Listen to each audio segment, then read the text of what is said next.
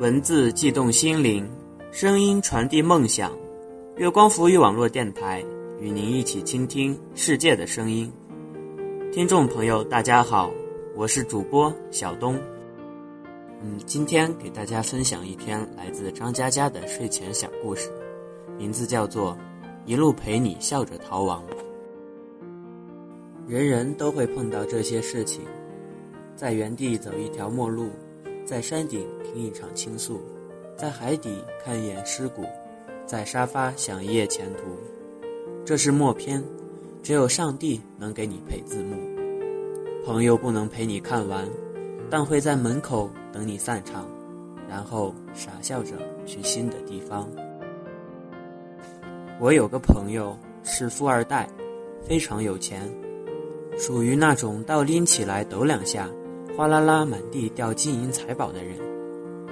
我穷困的时候，就想办法到他那儿刨钱。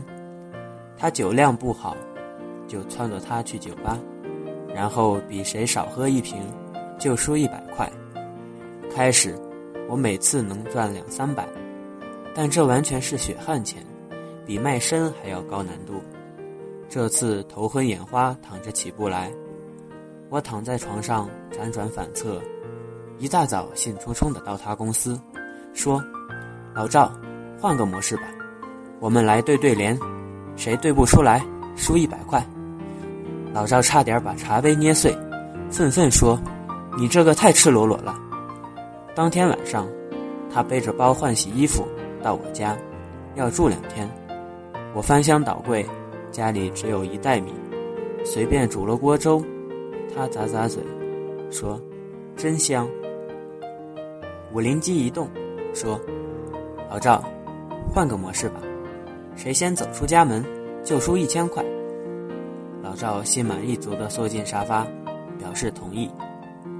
第二天，我们睡觉、看电视、喝粥；第三天，我们睡觉、看电视、喝粥；第四天，我们睡觉、看电视、喝粥。我颤抖着问：“老赵。”你生意也不出去管管。第五天，我们睡觉、看电视、喝粥。老赵眼睛血红，在门口徘徊，突然冲到我面前，疯狂咆哮：“老子是富二代，老子不要喝粥，老子家里有五六座商场、七八个工厂，老子为什么要在这里喝粥？你回答我呀！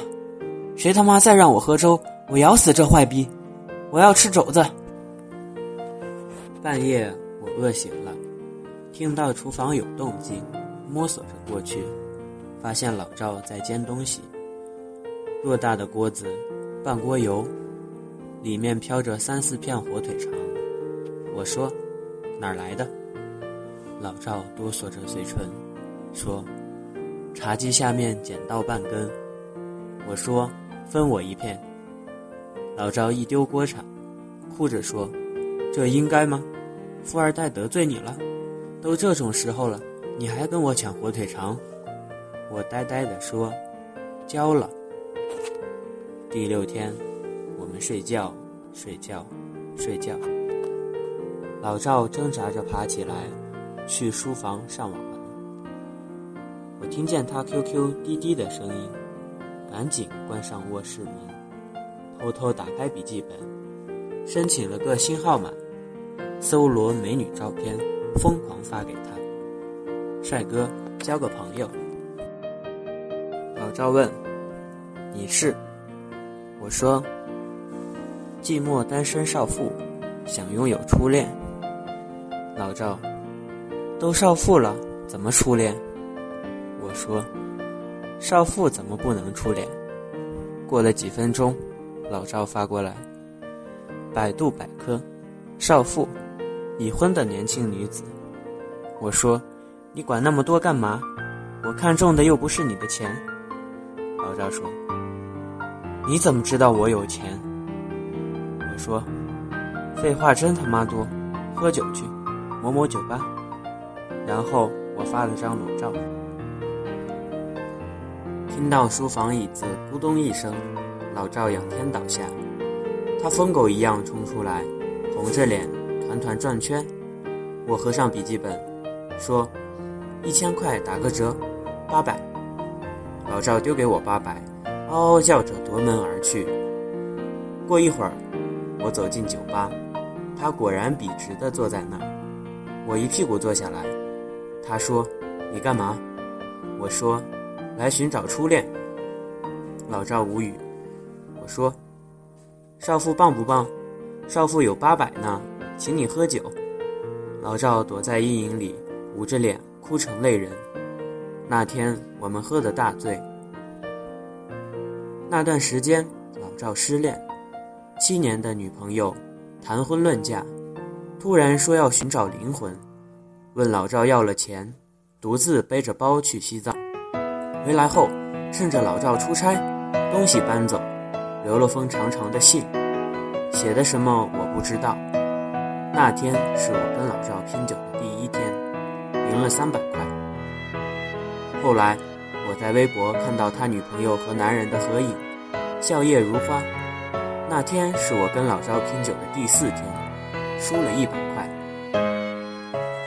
人人都会碰到这些事情，在原地走一条陌路，在山顶听一场倾诉，在海底看一眼尸骨，在沙发想一夜前途。这是默片，只有上帝能给你配字幕。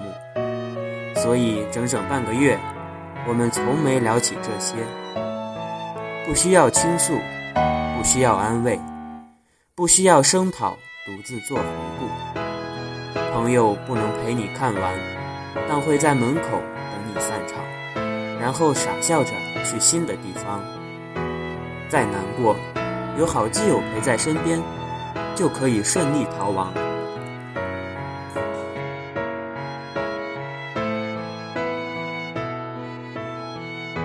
好了，又到了跟大家说再见的时候了。